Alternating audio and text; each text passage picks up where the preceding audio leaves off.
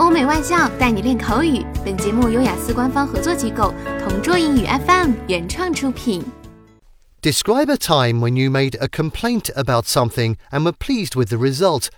You should say who you complained to, what you complained about, how easy it was to complain, and explain why you were pleased with the result of the complaint.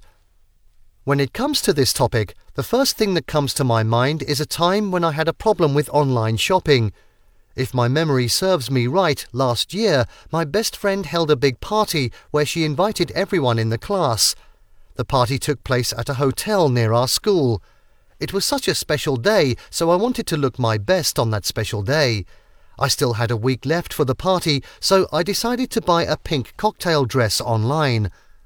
I was quite pleased because the seller even communicated with me before shipping it just to make sure that everything was set. After three days, the dress arrived, and to my surprise, it had a torn strap. But not only that, it had stains on it, which made me so furious as I only had two days left before the party. I immediately contacted the seller, and sure enough, they apologized and gave me two options which are either they filing for a refund or replacing the dress for me, which can take two to three days for the dress to be delivered, depending on the courier. Since I only had two days left, I just chose a refund and decided to buy my own dress at a local store nearby. It was such a disappointing experience indeed.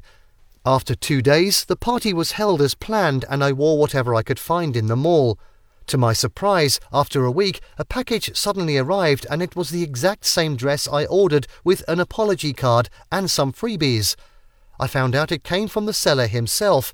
So, despite the disappointment, I guess I'm pleased at the same time as I can still use the cocktail dress they sent me for free in the future.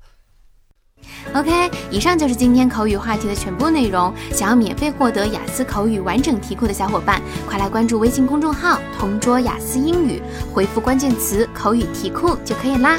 同桌祝你早日涂鸦成功！